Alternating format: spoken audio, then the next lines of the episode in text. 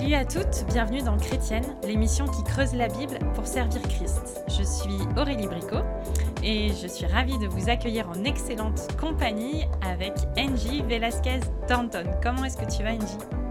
Va très bien. Et toi Aurélie, comment vas-tu? Écoute, ça va, ça va bien, ça va bien. Et euh, j'ai trop hâte qu'aujourd'hui on continue euh, notre série sur, euh, sur le symbole des apôtres, autrement appelé le credo. Angie, euh, petit rituel habituel dans cette série, est-ce que tu peux euh, nous le relire, s'il te plaît, en guise d'introduction? Avec plaisir. Je crois en Dieu le Père Tout-Puissant, Créateur du ciel et de la terre. Je crois en Jésus-Christ, son Fils unique, notre Seigneur, qui a été conçu du Saint-Esprit et qui est né de la Vierge Marie. Il a souffert sous Ponce Pilate. Il a été crucifié, il est mort, il a été enseveli. Le troisième jour, il est ressuscité des morts. Il est monté au ciel où il siège à la droite de Dieu le Père Tout-Puissant. Il viendra de là pour juger les vivants et les morts.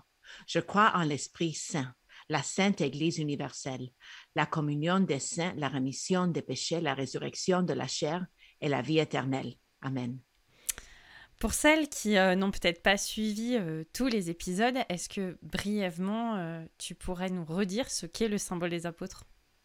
C'est une ancienne confession de foi formulée dans commençant dans le deuxième, puis continuant dans le troisième siècle, par l'Église primitive, comme un moyen de catéchiser des nouveaux croyants et équiper les croyants pour qu'ils partagent leur foi. Ok, merci. Euh, aujourd'hui, on va concentrer notre discussion sur euh, la troisième phrase euh, que je te laisse introduire du coup. Super, oui. Aujourd'hui, on va se concentrer sur la phrase qui a été conçu du Saint-Esprit et qui, et qui est né de la Vierge Marie. Hmm. Donc, après avoir euh, réfléchi euh, à un premier épisode Dieu le Père, ensuite Jésus le Fils, il est donc maintenant mention euh, d'un troisième volet, celui du Saint-Esprit. Qu'est-ce que tu peux nous dire sur ça? Mm-hmm. Donc, le Saint-Esprit apparaît plus tard dans le symbole des apôtres, mais il est mentionné dès maintenant, hmm. ici. Et nous voyons que bien qu'une seule phrase est consacrée à la confession formelle du Saint-Esprit, plus tard quand il est dit Je crois en l'Esprit Saint, son rôle dans l'incarnation nous donne plus de détails sur ce que nous croyons de lui. Et cela se voit en Luc 1, 28 à 38 et Matthieu 1, 18 à 25. Car la conception miraculeuse de Jésus est une doctrine primordiale hmm. à la foi chrétienne et le Saint-Esprit en joue un rôle essentiel. Pourquoi est-ce que euh, on, considère que cette doctrine elle est si importante? Mhm. Si Jésus n'était pas né d'une vierge, si Jésus n'était pas le, le fils euh, unique et qu'il était le fils plutôt physique de Joseph mm. ou de notre homme avec lequel Marie était accusée d'avoir couché, alors cela aurait fait de lui un homme ordinaire, né en Adam, né avec une nature pécheresse, transmis par son père biologique. Hmm. Et en fait, ça aurait euh, ben, tout changé. On n'aurait juste pas le même Jésus. Euh, qu'est-ce que la Bible nous dit de cette conception miraculeuse? Qu'est-ce que ça signifie que Jésus ait été conçu par le Saint-Esprit euh, vraiment? Hmm. C'est une bonne question et on ne sait pas exactement ce qui s'est passé pour que Marie devienne enceinte, car c'est un mystère. Ce qui est sûr, c'est que c'est euh, c'est sûr qu'en aucun cas, il n'y a eu un acte sexuel. Hmm. Euh, et je précise cela parce que moi, quand je vivais au Sénégal, j'ai appris que les musulmans croyaient que quand on parle de Jésus comme étant le Fils de Dieu, cela veut dire que nous croyons hmm que Dieu a eu des rapports sexuels avec Marie. Une telle pensée est un blasphème total pour eux. Mais, à juste titre, c'est une pensée blasphématoire pour nous aussi. On le nie aussi vigoureusement que eux. Pardon, ceci étant dit, nous savons seulement ce que dit le texte en Luc 1, 35. L'ange lui répondit, Le Saint-Esprit viendra sur toi, mm. et la puissance du Très-Haut te couvrira de son ombre. Ce que nous savons, c'est que cette phrase nous indique l'opération divine du Saint-Esprit dans l'incarnation de Jésus-Christ. La première partie de cette troisième phrase du symbole des apôtres conçu du Saint-Esprit souligne le rôle de Dieu par son esprit dans la mise au monde de son Fils.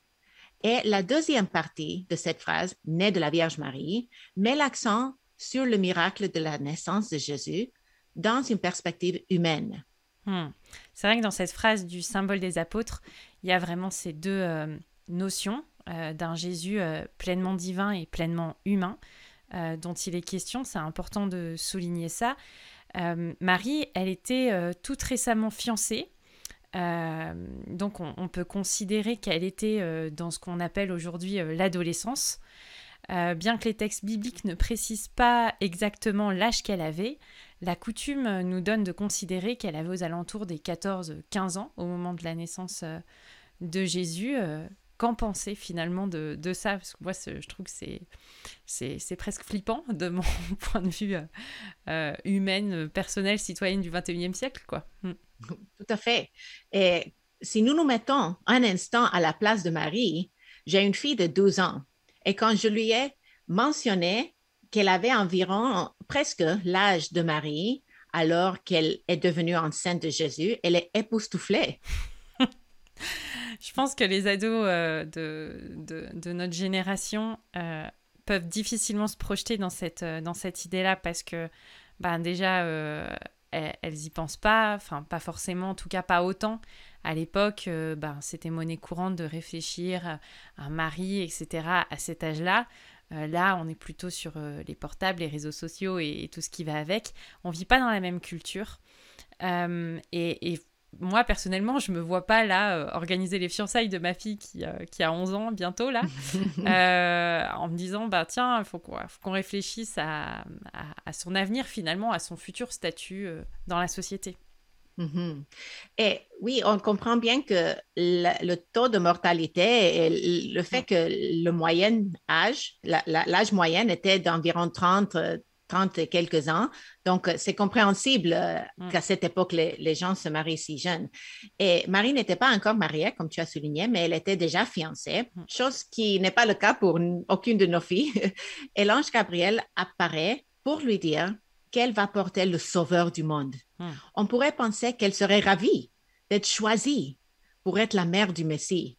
Pourtant, elle ne bondit pas de joie. en tout cas, euh, le texte ne nous parle pas d'un bondissement euh, immédiat. Après, euh, c'est vrai que moi, je, vois chez Marie un, côté peut-être un peu naïf, qui correspond justement à son jeune âge, mais aussi un côté très pragmatique. Finalement, elle est fiancée, promise à Joseph dans l'attente d'une célébration de leur union.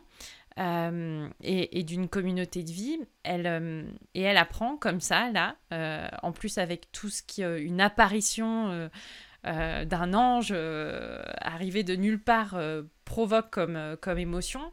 Elle apprend qu'elle va bientôt tomber enceinte, donc c'est un petit peu, ouais, c'est un petit peu le ciel qui tombe sur la tête. Mais comment est-ce que c'est possible, etc. Tout à fait. Et son questionnement est légitime. Marie ne démontre pas un manque de foi, mais elle cherche à comprendre ce qui se passe et surtout ce que Dieu attend d'elle. Ouais. Et euh, l'évangile selon Luc nous plante le décor pour comprendre ce qui se passe entre l'ange et Marie. Euh, au chapitre 1, versets 5 à 25, euh, on, on, a l'ange qui va apparaître déjà une première fois à Zacharie dans le temple pour lui dire que sa femme Élisabeth va enfin tomber enceinte après des, années d'attente. Euh, voilà, euh, voilà que la... Dieu va entendre et puis Dieu va faire quelque chose. Mais on voit que Zacharie, lui, il ne croit pas. Au verset 20, euh, l'ange va prononcer son mutisme jusqu'à l'accomplissement plein et entière de la parole qui a été prononcée. Mhm. Et dans le cas de Marie, une fois que l'ange répond à ces questions, hmm. Marie se soumet en disant en Luc 1,38 Je suis la servante du Seigneur, qu'il me soit fait selon ta parole. Et c'est vrai qu'on voit clairement une différence euh, de cheminement, de réflexion, mais aussi de, manière dont le cœur est disposé entre Marie et Zacharie. Euh, les deux se demandent finalement, mais est-ce que c'est possible euh, Parce que humainement parlant, au vu des circonstances et des éléments, il euh, n'y a rien de, concrètement euh, tangible. Est-ce que c'est possible de concevoir un enfant en étant très âgé? Est-ce que c'est possible de, tomber enceinte sans avoir connu d'homme? Et, l'ange va finalement répondre à l'un comme à l'autre, oui. Mais dans, les, conséquences de, d'après les réponses de, l'ange, il va y avoir une différence parce que finalement, Zacharie ne va pas croire dans le oui que l'ange va lui dire. L'ange va lui dire bah oui, oui c'est possible. Mais du coup toi tu n'as pas cru, donc tu vas euh, perdre l'usage de la parole. Tandis que euh, Marie, dans son cœur, elle accorde du crédit et elle comprend que ce qui va se passer, bah, c'est la vérité en fait. Et elle va placer sa foi, elle va mettre sa foi en action euh, suite à, la parole que l'ange va prononcer. En quoi est-ce que finalement les paroles de l'ange, euh, la conception par le Saint-Esprit va lui expliquer comment les choses elles vont se passer, euh, et puis tout ça va se passer grâce eh ben, à Marie qui a été, on va dire, préservée, mise de côté pour la conception de Jésus. tout ça, ça constitue des éléments fondamentaux pour notre foi, puisque c'est repris ben, dans le symbole des apôtres. On se rappelle que le symbole des apôtres, c'est aussi là pour qu'on puisse détailler en quoi nous croyons, en qui nous croyons, et ben pourquoi est-ce que ces paroles de l'ange sont finalement si importantes pour notre foi? Bonne question. Il y a quelques raisons. Premièrement, parce qu'elle accomplit les prophéties. Hmm. Genèse 3, 13 à 15 parle du fait que Dieu a dit, je mettrai inimitié entre toi et la femme, entre ta postérité et sa postérité. Celle-ci t'écrasera la tête et tu lui blesseras le talon. Certains pères de l'Église croyaient que la prophétie de la naissance virginale remontait à la première promesse de l'Évangile, immédiatement après la chute. La promesse de Dieu impliquait que le Sauveur serait d'origine unique. Sinon, pourquoi est-il appelé la sémence de la femme et non la sémence de l'homme. Hmm. Surtout parce que les femmes n'ont pas de sémence dans le sens biblique, c'est les hommes qui en ont. C'est pourquoi Justin et Irénée ont interprété la femme de Genèse 3.15 comme étant la Vierge Marie. Hmm. Il y a une autre prophétie aussi en, en Ésaïe 7, 14 euh, qui dit euh, La Vierge concevra et enfantera un fils. Elle l'appellera Emmanuel. Euh, certains soutiennent que le mot traduit par vierge aurait pu être traduit par jeune femme. Euh, pourtant, la, Septante, euh, pour info, qui est la traduction grecque de l'Ancien Testament, hein, euh, dont on parlera peut-être plus en détail un jour dans, un autre épisode, traduit le terme par un mot sans ambiguïté qui ne pourrait signifier autre chose que vierge finalement. C'est le même terme que nous retrouvons dans l'Évangile selon Matthieu au chapitre 1 verset 23.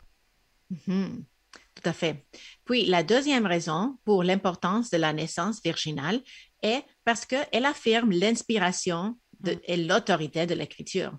Dans le même ordre d'idées de ce qu'on vient de dire, si nous nions la naissance virginale, prophétisée des centaines d'années auparavant, nous nions l'inhérence de la Bible. C'est vrai, et c'est aussi le cas euh, finalement de tous les points euh, qui sont euh, mentionnés et puis appuyés dans le symbole des apôtres. Nous les croyons parce qu'ils se trouvent, et surtout parce qu'ils se trouvent dans l'Écriture finalement. C'est la base de notre foi. Mhm, amen. La troisième raison, c'est parce qu'elle démontre que Jésus est vraiment humain et vraiment divin. Hmm. Si Jésus était né d'une manière purement surnaturelle, sans agent humain, nous aurions remis en question son humanité. Comment peut-il nous comprendre? S'il était né par intermédiaire d'un rapport sexuel normal entre un homme et une femme, nous aurions mis en doute sa divinité. Hmm.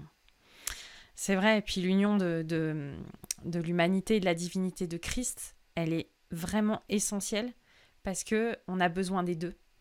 Euh, Jésus était pleinement homme, tu l'as dit, pleinement Dieu, et, et, on a besoin de ce Jésus-là, de ce Jésus mhm. qui nous connaît, comme tu l'as dit, mais de ce Jésus qui peut aussi nous sauver. Mhm. Euh, tu as un quatrième argument qui pourrait être avancé sur, euh, sur tout ça? Oui, parce que c'était nécessaire pour ne pas transmettre le péché originel. Hmm. Je sais que c'est un terme que nous avons probablement entendu si nous avons grandi en tant que catholiques comme moi, et cela pourrait nous mettre mal à l'aise à cause de tout l'enseignement qui accompagne cette doctrine, comme la nécessité de baptiser les bébés Mm. et l'enseignement sur le purgatoire, entre autres. Mais le concept est à la base très biblique. Le péché est venu par Adam. Mm. Oui, Adam et Ève ont tous les deux péché ensemble. Mais le commentaire de Paul sur la chute en Romains chapitre 5 explique que le péché est venu dans le monde par Adam et par lui à toute la race humaine. Le péché est transmis par le Père au Fils et aux filles. C'est pourquoi, en termes théologiques, on appelle Adam notre tête fédérale. Mm. Mais Jésus est né sans péché et cela a été rendu possible par sa naissance virginale. Hmm, exact. Euh, alors, tu m'as lancé un petit défi de, de- de citer euh, à, à une personne que je ne connais pas.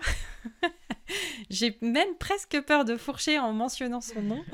Euh, Ligon Duncan. Allez, voilà, c'est fait avec le bon accent qui va bien. Donc, cette, euh, cette personne, euh, pasteur, je crois, Oui, euh, théologien. théologien, a dit La naissance virginale explique comment Jésus a pu être à la fois divin et humain et sans péché. Et c'est ce que nous devons avoir pour être sauvés. Nous avons besoin d'un sauveur divin, d'un sauveur humain et d'un sauveur sans péché afin d'être sauvés. Mhm. Et c'est ce point. Euh, nous devrions apporter une précision sur ce point. C'est une évidence pour nous en tant qu'évangéliques de comprendre que Marie n'est pas restée vierge toute sa vie. D'ailleurs, il est important de noter que le symbole de- des apôtres ne la présente pas comme la mère de Dieu, ni comme une vierge à perpétuité, à vénérer. Elle est présentée comme la Vierge choisie par Dieu pour qu'elle euh, soit le véhicule pour accomplir ses promesses. Hmm. Je me souviens d'une discussion que j'ai eue une fois avec euh, euh, une amie qui, qui, était catholique et qui semblait tomber des nues parce que moi, naïvement, j'ai balancé un peu ça comme un cheveu sur la soupe dans la conversation en disant Mais attends, mais, mais Marie, elle a connu Joseph et puis elle a eu des, relations avec lui. Et alors là, euh, branle-bas de combat, on est rentré dans une discussion en disant mais comment c'est possible? Mais attends, mais d'où tu sors ça? Et, euh, c'est vrai qu'on a quand même dans, les évangiles euh, des, traces qui nous montrent que Jésus, il a eu des frères, pas juste des frères spirituels, mais des frères qui sont nés de Marie. Euh, Marie a connu Joseph euh, après la naissance de Jésus et euh, il y a eu d'autres enfants qui sont, qui sont nés de ça. Et c'est important de souligner, pour nos auditrices peut-être issues du milieu catholique ou d'autres, que les relations sexuelles ne sont pas en soi un péché ou quelque chose qui, qui souille la personne. Euh, Dieu a créé la possibilité, il nous a créé en être sexués et euh, il nous offre euh, cette, cette possibilité de vivre la sexualité dans un cadre qu'il a permis et dans le cadre du mariage. Finalement, la, la relation sexuelle, c'est un signe de l'alliance, c'est l'union des corps des époux. Et en cela, euh, Marie n'a jamais été souillée, elle n'a jamais péché parce qu'elle a eu d'autres enfants, parce qu'elle a eu des relations euh, sexuelles avec euh, Joseph. Hébreu 13, 14 d'ailleurs nous dit que le mariage doit être honoré de tous et que le lit conjugal doit être exempt de souillure. La souillure est en, en quelque sorte le fait d'avoir des relations sexuelles avec des personnes d'autres que nos conjoints. Euh, on parle d'adultère, on parle de, euh, de tout ce qui n'a pas sa place euh, dans la relation sexuelle en dehors du mari et de la femme. Marie a donc respecté le cadre légitime de la loi. Elle a respecté l'ordonnance de Dieu. Euh, elle était obéissante, soumise, et il faut considérer que la virginité n'est pas une vertu qu'elle a gardée tout au long de sa vie, comme tu l'as dit, euh, et elle ne mérite en cela pas d'être vénérée pour cette raison-là, parce que déjà c'est une, euh, fausse raison, Euh, c'est une erreur de considérer ça. Euh, et les évangiles nous parlent aussi, comme on l'a dit, du fait que Jésus avait des frères. Des, des- frères charnels avec qui il a sûrement joué étant petit au même jeu euh, auquel il jouait à l'époque. Exactement. Euh, maintenant qu'on a appris davantage un peu sur euh, la conception euh, surnaturelle, miraculeuse de Jésus, comment finalement tout ça, ça nous aide à concrètement servir ce Jésus que nous aimons? Mhm. C'est finalement la question la plus importante de notre podcast, n'est-ce mm. pas? Voici quelques pistes. Premièrement, parce que Jésus est à la fois humain et divin, nous pouvons être réconfortés en sachant qu'il comprend nos faiblesses, qu'il a été tenté dans tous les points sans péché, ayant lui-même um, souffert et, vécu dans la chair. Mais comme il a surmonté toutes ces tentations, il est sans péché et hmm. donc il est capable d'intercéder pour nous auprès du Père lorsque nous trébuchons et nous échouons. Deuxièmement, nous pouvons trouver, trouver réconfort et espoir en sachant que le Père a choisi d'envoyer son Fils dans le monde hmm. par l'intermédiaire d'une femme. Notre première mère, Ève, a contribué à introduire le péché dans le monde, mais par Marie, le salut est arrivé. Dieu rachète les choses brisées, y compris nous. Hmm. Si vous avez, euh, si vous vous sentez brisé, inutile, l'Évangile vous offre l'espoir et la vie. Hmm. C'est vrai, et puis il y a, d'autres applications euh, qui, euh, qui, qui, me viennent, c'est que l'appel de Dieu, il est étonnant. Euh, bien souvent, quand le Seigneur nous appelle à une mission, on se retrouve vite confronté à notre triste incapacité à relever le défi. Dieu appelle et après il qualifie toujours dans cet ordre, et c'est important de, se le rappeler. Il l'a fait avec Marie, et, tant d'autres dans l'Ancien Testament, avec les disciples aussi, on se, rappelle qu'il les a appelés un par un, et après il les a qualifiés, puis après il les a envoyés. Il nous forme, et l'acquisition des aptitudes, elles sont toujours, euh, elles suivent toujours l'appel. Après, euh, il faut aussi considérer que Dieu appelle un cœur qui est disposé. Marie, elle a cru. Elle a accordé du crédit, elle a fait le choix de placer sa confiance dans la parole euh, qu'elle a entendue. Elle était disposée à servir Dieu. Elle l'a dit hein, elle-même dans ses mots, je suis la servante du Seigneur euh, et je suis prête à le servir dans, dans cela. Malgré le regard des autres, malgré les craintes et puis le flot d'émotions qui ont dû euh, l'envahir à ce moment-là, et puis les jours qui suivent, et puis les mois qui suivent, et euh, Dieu sait que pendant la grossesse, on est euh, sujette à, tout et n'importe quoi. euh, et eh ben, c'est une leçon aussi pour nous d'apprendre à disposer nos cœurs à recevoir l'appel de Dieu, à être à l'écoute de, de qu'est-ce qu'il veut nous dire et là où est-ce qu'il veut nous amener. On parle de l'appel général, mais aussi de l'appel particulier pour chacune d'entre nous. Euh, et nous n'oublions pas que Dieu est le Dieu de l'impossible.